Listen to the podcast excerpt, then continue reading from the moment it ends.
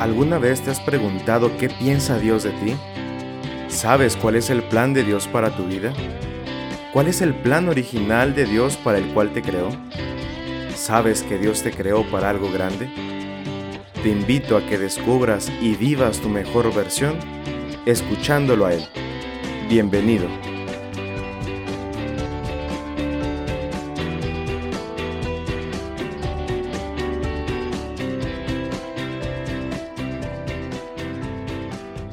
Tal hermanos y hermanas? Les saludo nuevamente con mucho gusto en este nuevo episodio y les doy la bienvenida al octavo episodio de Audite Ilum. Escúchalo a él. Antes de comenzar quiero compartirles la alegría que siento, pues existe un ambiente muy enriquecedor en torno a este podcast. Comenzó sí como una iniciativa muy personal, pero a lo largo de estos siete episodios que hemos podido compartir, se ha creado una bella comunidad que sin conocernos, sin vernos cara a cara, compartimos la inquietud de descubrir nuestra mejor versión, a través de, claro, escuchar la palabra de Dios, pero con la convicción de que Cristo es el hombre nuevo y solamente Cristo manifiesta al hombre su misterio y le revela lo sublime de su vocación. Por eso estamos aquí. Les agradezco a todas las personas que han estado enviando sus mensajes, sus comentarios y sus palabras que siguen animando este proyecto. Especialmente quiero agradecer la confianza de aquellos que han compartido sus experiencias de crecimiento y de encuentro, de consuelo y de confrontación con la palabra en cada uno de los episodios. Gracias por compartir aquello que les hace suscitar la palabra. En este camino que hemos recorrido y en el que seguimos dando pasos y avanzando, hemos tocado temas muy importantes para el crecimiento de nuestra vida espiritual, pero sobre todo son temas que se dirigen a cumplir aquel sueño de San Pablo, hasta que lleguemos todos a la unidad de la fe y del conocimiento del Hijo de Dios, al estado del hombre perfecto, a la plena madurez de Cristo. Estamos en este camino para unirnos en la fe como consecuencia del conocimiento de Cristo Estamos en este camino para madurar todos los aspectos de nuestra persona, madurar integralmente, hasta alcanzar la medida de Cristo, hasta llegar al estado del hombre perfecto del que habla San Pablo. Esa es nuestra meta. Y como vamos en camino, no hay que detenernos, sigamos avanzando paso a paso. En este episodio reflexionaremos el pasaje del Evangelio de San Mateo que se encuentra en el capítulo 14 de los versículos 22 al 33. Te invito a que nos dispongamos a escuchar. En aquel tiempo, inmediatamente después de la multiplicación de los panes, Jesús hizo que sus discípulos subieran a la barca y se dirigieran a la otra orilla, mientras él despedía a la gente. Después de despedirla subió al monte a solas para orar. Llegada la noche estaba él solo allí. Entretanto, la barca iba ya muy lejos de la costa y las olas la sacudían, porque el viento era contrario. A la madrugada Jesús fue hacia ellos caminando sobre el agua. Los discípulos, al verlo andar sobre el agua, se espantaron y decían, Es un fantasma, y daban gritos de terror. Pero Jesús les dijo enseguida, Tranquilícense y no teman, soy yo. Entonces le dijo Pedro, Señor, si eres tú, mándame ir a ti caminando sobre el agua. Jesús le contestó, Ven. Pedro bajó de la barca y comenzó a caminar sobre el agua hacia Jesús, pero al sentir la fuerza del viento le entró miedo, comenzó a hundirse y gritó, Sálvame, Señor. Inmediatamente Jesús le tendió la mano, lo sostuvo y le dijo, Hombre de poca fe, ¿por qué dudaste? En cuanto subieron a la barca el viento se calmó. Los que estaban en la barca se postraron ante Jesús diciendo, verdaderamente tú eres el Hijo de Dios. El mismo texto nos sitúa, nos ubica en un momento determinado y determinante. Es continuación del texto que hemos reflexionado en el, episodio pasado, pues dice inmediatamente después de la multiplicación de los panes. Ya había oscurecido cuando Jesús despide a la gente y manda ir a la embarca a los suyos, y subió al monte para orar. Esta acción la repite Jesús muchas veces a lo largo de todo su ministerio, antes y después de obrar grandes prodigios o simplemente cuando se trata de una toma de decisiones que marcarán el rumbo de su predicación, por ejemplo, el llamado de los doce. Pero un aspecto importante es que San Mateo en su Evangelio únicamente menciona a Jesús orando solo en dos ocasiones, en esta que acabamos de escuchar y en el huerto de Hexemaní, un tiempo antes de su pasión. Veamos estos signos. Subió al monte, era de noche, estaba allí solo y se puso a orar. El monte, desde la antigua alianza, era un signo de la presencia de Dios. El monte era considerado como un lugar teológico, un lugar de encuentro, un lugar sagrado. Subir al monte es realizar este movimiento de elevación. Así lo contemplará San Juan Damasceno al referirse a la oración, y lo define precisamente como una elevación del alma hacia Dios. Era de noche. Probablemente todos hayamos experimentado, sobre todo cuando éramos niños, la sensación de miedo a la oscuridad, a la noche. Otros incluso llegarán a tenerle pavor siendo todavía adultos, pero es esta sensación de inseguridad que provoca el no saber, el no ver con claridad. ¿Y qué decir del miedo que provoca la noche, sumándole el ambiente de inseguridad que se respira en muchas ciudades de nuestro país? Sin embargo, la noche era la hora preferida de Jesús. Es más, era, esa era su hora.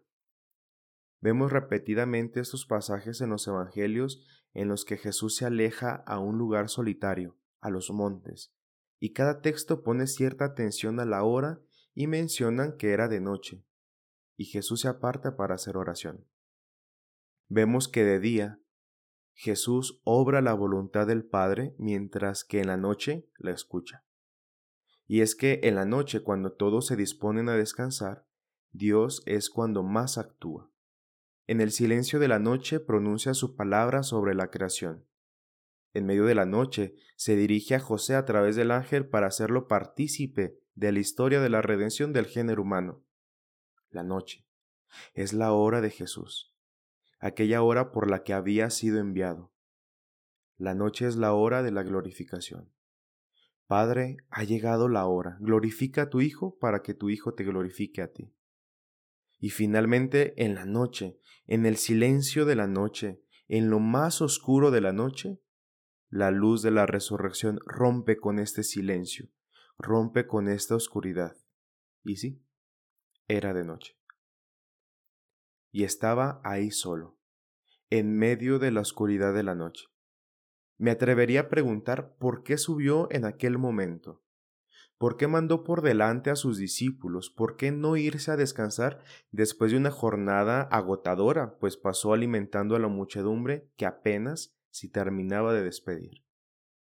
Probablemente no había tenido tiempo de llorar la muerte de su primo Juan, cuya noticia de su decapitación apenas había recibido. Sea cual sea la razón, la respuesta simple es que estaba allí, dejándose envolver por la presencia en la oscuridad silenciosa de la noche.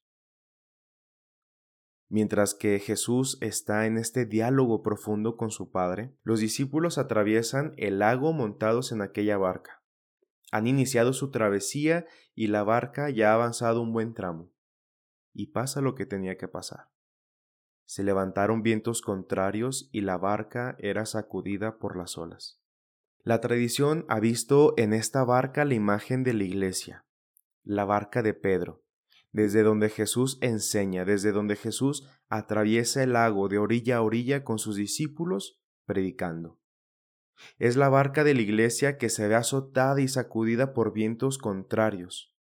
No es difícil aceptar esta imagen cuando vemos a nuestra iglesia perseguida por ideologías contrarias, por presiones sociales, incluso políticas. Pero no me quiero detener en este aspecto porque es un tema amplio y complicado. Solo te invito, o mejor dicho, te recomiendo que no te bajes de esta barca porque el mar está agitado. Las olas encrespadas son peligrosas. Sé paciente, aprende a esperar. No sea que al decidir bajarte de esta barca termines por ahogarte. Pero también vemos en esta barca la imagen de nuestra propia vida. Jesús nos manda cruzar el mar de la existencia hasta llegar a la orilla de la eternidad. Jesús nos lanza esta invitación a navegar por el mar de la vida, asumiendo los riesgos que esto conlleva. Y estamos aquí, viendo nuestra propia barca siendo azotada por las olas, yendo contracorriente, siendo frenada muchas veces por los vientos que le son contrarios. Y los discípulos se llenaron de temor. Ya hemos hablado del miedo en los primeros episodios y si aún no los has escuchado te invito a que lo hagas. Este aspecto se me hace muy curioso, muy interesante. ¿Por qué los discípulos se atemorizan?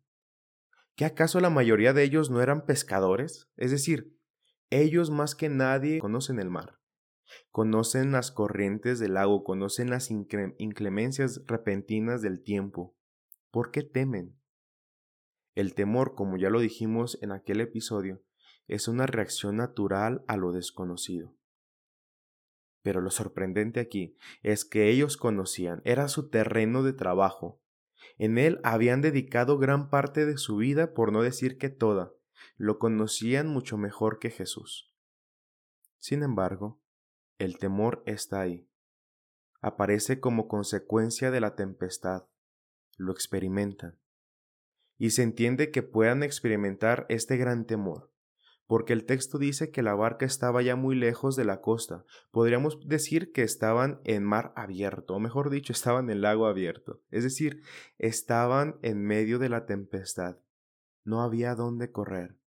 No había opción de dirigir la barca a la costa, de regresar, sino simplemente permanecer y esperar. Pero, ¿cuánto tiempo estuvieron así? ¿Cuánto tiempo tuvieron que esperar? El texto dice que en la madrugada Jesús se les aparece. Hay una traducción, la griega, que habla de que Jesús fue hacia ellos a la cuarta vigilia de la noche. Y quiero compartirles este dato que me encontré porque es muy interesante. Para los antiguos la noche comenzaba a las seis de la tarde, y según el sistema romano la noche se dividía en cuatro periodos o vigilias, de tres horas cada una. Esto servía, por ejemplo, para organizar los turnos de los guardias romanos. La cuarta vigilia se extendía entonces de las tres a las seis de la madrugada. Entre estas horas Jesús se les aparece caminando sobre las aguas. Pero, ¿qué significa esto? Por una parte, al hablar de este encuentro que tiene Jesús con sus discípulos caminando sobre las aguas, especialmente cuando nos enfocamos en la hora que aconteció, podemos pensar en una prefiguración de la resurrección. Los relatos nos narran, pensemos por ejemplo en aquel que nos comparte el evangelista San Juan en el capítulo 20 o incluso el mismo Mateo en el capítulo 28. El primer día de la semana María Magdalena va de mañana, muy de mañana, y todavía estaba oscuro. Pero también pensemos que al referirnos a esta cuarta vigilia, Jesús nos prefigura o nos anuncia su segunda venida, que acontecerá en el amanecer de un nuevo día, donde se restaurarán todas las cosas en Cristo resucitado y glorificado, donde habrá un cielo nuevo y una tierra nueva. Jesús camina sobre las aguas. Los santos padres han descubierto aquí una verdadera teofanía, o mejor dicho, una cristofanía, es decir, una verdadera manifestación del Dios Cristo hecho hombre. En el Antiguo Testamento se consideraba el agua como un símbolo del mal. Sin embargo, en él encontramos varias referencias del poder de Dios sobre el agua. Echemos un vistazo, por ejemplo, al libro del Éxodo en los capítulos 14 y 15, donde Dios manda pasar al pueblo de Israel por el mar. O en el libro de Josué, de Isaías, en los Salmos, que es Dios mismo quien hace pasar por el Jordán a su pueblo elegido, y el pueblo reconoce la presencia del Dios liberador que los acompaña. Es Dios mismo que cruza el mar con ellos, que cruza con ellos el Jordán. En este acontecimiento Jesús quiere revelarse a sus discípulos como verdadero Dios, que está sobre las aguas, no solo como dominador de la creación, sino que su señorío está por encima del mal, de las tentaciones, de las tribulaciones que podemos sentir en nuestra propia vida. Al verlo pensaron que era un fantasma. A este aspecto San Jerónimo, en sus comentarios, refiere que esta expresión es una herejía que decía que Jesús no se había encarnado en María, sino que era como un fantasma, era como un holograma. Pensaban como en un Salvador virtual. Jesús les dijo, no teman, soy yo. El temor se disipa por la forma en la que Jesús se presenta a sus discípulos, soy yo. Expresión que se atribuye el mismo Dios en los textos del Antiguo Testamento. Sumándole a esta presentación el caminar sobre las aguas, no hay duda que Cristo sea Dios mismo. Ánimo, no teman, soy yo. Esta expresión la utiliza también en la, en la transfiguración y en las apariciones después de la resurrección. Y más que una frase y más que unas palabras de aliento, son palabras que crean vínculo de confianza.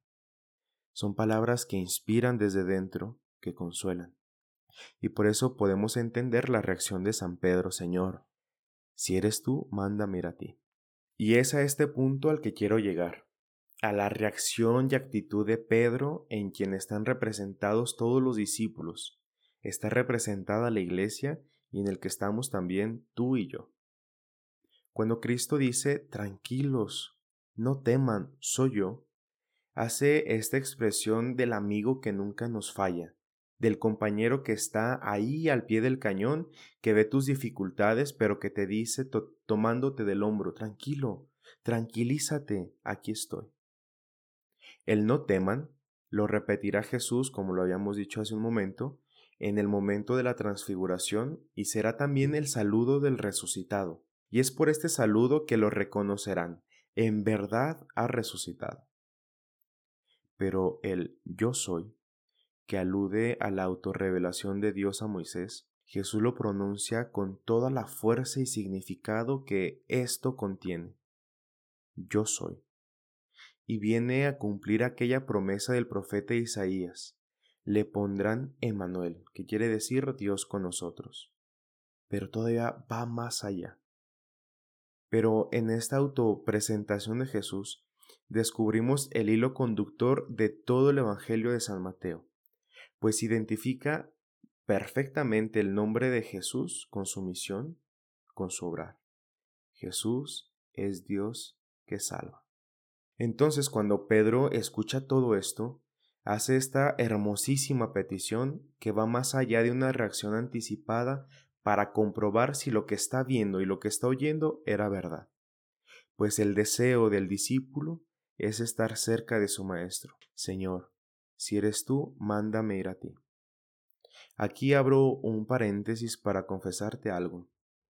En mi vida personal, cuando mi vocación está en crisis, o mejor dicho, cuando mi respuesta a la vocación vacila, o simplemente cuando tengo una crisis existencial, cuando veo que, las olas chocan agresivamente en mi barca, y cuando veo que los vientos son contrarios y no tengo fuerza para hacerle, hacerle frente, y me veo arrastrado por estos vientos, tomo las palabras de San Pedro y le digo a Jesús, si eres tú, mándame ir a ti. Si esto es lo que quieres de mí, mándame ir a ti.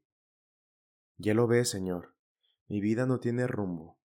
Camina a duras penas contra corriente, y otras muchas veces se deja llevar por ella, pero si esto es tuyo, mándame ir a ti. San Agustín dice, precisamente comentando este texto, si eres tú, manda mira a ti, porque no puedo hacerlo confiando en mí, sino en ti. Lo que no puedo yo, presumiendo mis fuerzas, lo puedes tú simplemente mandándolo. Y el Señor dijo, ven. Y San Pedro, sin pensarlo, bajó de la barca y se puso a andar estaba haciendo lo de su maestro, pudo lo mismo que el Señor, pero no en sí, sino en él, diría San Agustín. Y estaba ahí rompiendo todas las reglas de la física de la naturaleza. Y lo pudo porque confió en la palabra de su Señor. Ven.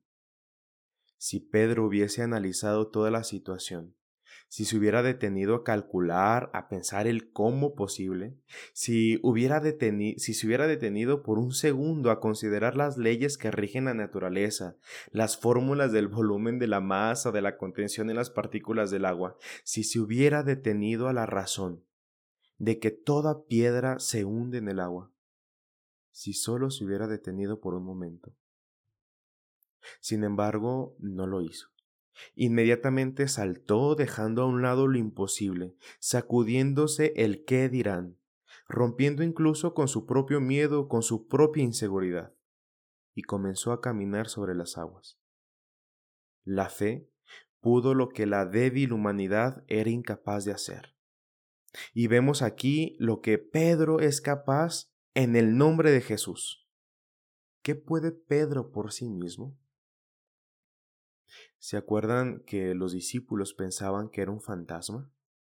San Mateo con este relato responde a la fe incrédula de quienes consideraban a Jesús como un holograma, quienes dudaban de su encarnación, de aquellos que pensaban que no tenía cuerpo. Ahora viendo a Pedro yendo hacia él, dice San Jerónimo, ahora ustedes los que dudan de la encarnación del Verbo, respondan cómo caminó Pedro sobre las aguas ya que de él no pueden decir que no era verdadero hombre. Pero estando sobre las aguas, tenemos que regresar al drama de la vida, porque viendo la violencia con la que todavía se agitaban las aguas, a Pedro le entra un miedo y comienza a hundirse. ¿Te sientes identificado? Pedro camina hacia Jesús obedeciendo su palabra, ven. Se dirige hacia él como tú y yo en esta vida intentamos seguir sus pasos. Vamos hacia Él. Uno puede pensar que el camino del cristiano es fácil, que es inmune, inmune a las tempestades, pero no. El camino del cristiano no está pavimentado, no hay puentes. Y en este andar sobre las aguas nos puede entrar miedo, una angustia muy profunda, una desesperación fatal. Pero ¿sabes por qué? porque Pedro ha dejado de mirar a Jesús, ha agachado la cabeza, se ha concentrado viendo las olas encrespadas, viendo su propia fragilidad. Se me hace muy interesante cómo el evangelista va enmarcando cada situación. Al principio eran los discípulos en la barca azotados por los vientos. Podemos identificar aquí elementos externos amenazantes. Pero ahora, es Pedro, Jesús y las olas. Un aspecto más personal. Las amenazas exteriores están, pero el miedo le brota de él, y como consecuencia de este miedo surge la duda, la falta de fe. Y se sentía solo, creyó ser abandonado por el Señor.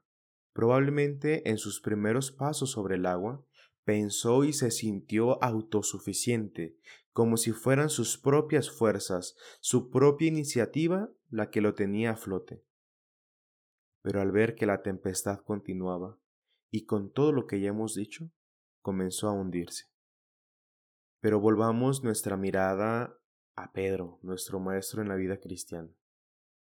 Al ver que se hundía, grita, Sálvame, Señor. Pedro se había olvidado que había sido Jesús quien le había dicho, ven. Y era por él, por Jesús y en él, por quien estaba caminando sobre las aguas. Dice San Jerónimo, era ardiente la fe de su alma, pero la fragilidad humana lo arrastraba hacia las profundidades. Y continúa diciendo San Jerónimo, Pedro es abandonado por un momento a la tentación para que, aumente su fe y para que comprenda que ha sido salvado no por una, oración fácil, sino por el poder del Señor. Antes de finalizar, quiero detenerme en este último aspecto, y luego de manera como recapitulando todo lo que hemos visto. Hemos considerado a Pedro como ejemplo del hombre creyente, y como hombre también duda pero como creyente es capaz de regresar su mirada a Cristo y gritarle, Señor, sálvame. ¿Cuántas veces hemos estado en esta situación? ¿Cuántas veces te has hundido en el mar de la desconfianza, de la incredulidad? ¿En cuántos momentos de tu vida has tocado fondo? ¿Cuántas veces has pensado que tus problemas son tan grandes que no puedes salir de ellos? ¿Cuántas veces te has sentido ahogarte por las preocupaciones del día a día? Pienso, por ejemplo, en esta situación que estamos viviendo una epidemia que ha afectado gran parte del mundo, que ha sido un viento muy violento para los más vulnerables. ¿Cuántas familias se han visto arrastradas por la corriente de esta epidemia y las consecuencias que ella nos trajo? ¿Cuántos de nuestros amigos o familiares más cercanos, incluso nosotros mismos, nos hemos sentido impotentes al ver cómo nuestra barca, mi barca y la barca de mi familia ha sido azotada? y parece que nos hundimos. Pero vayamos más allá, pues esta situación es pasajera. ¿Cuántas veces has querido retomar el camino de la gracia y le has dicho a Jesús, manda mira a ti? ¿Cuántas veces el Señor te ha dicho, ven, y comienzas a andar a pesar de las adversidades y confías en su palabra y te avientas con valentía al mar y parece que no le temes a nada? Pero ¿cuántas veces cuántas veces esta tempestad te ha revelado tu propia fragilidad. ¿Cuántas veces te has visto a ti mismo? ¿Cuántas veces has volteado a ver tu debilidad? ¿Has considerado tus posibilidades como imposibilidad? ¿Cuántas veces, viendo las olas agitadas de tu vida, has tenido la sensación de que Dios está lejos de ti y por ello te has sentido abandonado, te has sentido sola y ya no sabes a dónde ir. Pues intentar regresar a la barca, que antes era tu seguridad, podría ser fatal. Y solo te queda una opción. Volver a mirar a Jesús y gritarle, Señor, sálvame. Hoy el Señor vuelve a extender su mano para sostenernos, pues Él siempre ha estado atento a nuestro clamor Señor, sálvame. Él jamás despegó su mirada de nosotros. El Señor se inclina, dice San Agustín, y te tomó de la mano para que te des cuenta que, que solo con tus fuerzas no puedes salvarte. Aférrate de su mano. Vuelve tu mirada a Jesús que está allí contigo, caminando sobre las aguas turbias de la vida. Confía, pues la confianza es saber abandonarse en los brazos de quien sabes que te ama. ¿Te acuerdas de la hora en la que Jesús se apareció a sus discípulos? Así es, fue en la madrugada. Jesús viene hoy a ti en la madrugada para salvarte. Viene y se agacha para estrechar su mano con la tuya, para sacarte de esta situación viene caminando sobre las aguas en la madrugada, anunciándote un nuevo amanecer. Hoy, queridos hermanos, Cristo viene a nuestra vida, viene tu vida caminando sobre las aguas, mostrándote su señorío sobre la creación, revelándote que Él es Dios, que no hay nada que esté sobre Él. Viene para que pongas tu fe, tu confianza plena en Él. Hoy Jesús quiere anunciarte un nuevo día. Espero, hermanos, que después de ver nuestra vida iluminada con esta palabra, después de releer nuestra vida, de echarle un vistazo con estos ojos nuevos que nos ha dado la palabra, y después de darnos cuenta que no es el final sino el principio de un nuevo día, es el amanecer de nuestras vidas, pues hemos puesto nuestros ojos en el Señor. Después de todo esto, después de contemplar nuestra propia vida, podamos confirmar nuestra fe en la fe de Pedro, en la fe de los apóstoles. Verdaderamente, tú eres el Hijo de Dios. Me despido de ti confiando en que Dios sigue haciendo su obra. Míralo a Él, contémplalo a Él, fija tus ojos en Jesús. Gracias nuevamente por escucharnos. Te recuerdo que nos puedes seguir en nuestra cuenta de Instagram. Allí puedes mandar tus comentarios, tus mensajes, las aportaciones que quieras hacer a los temas que hemos compartido, incluso también la inquietud de algún tema en particular que quieras que compartamos por este medio.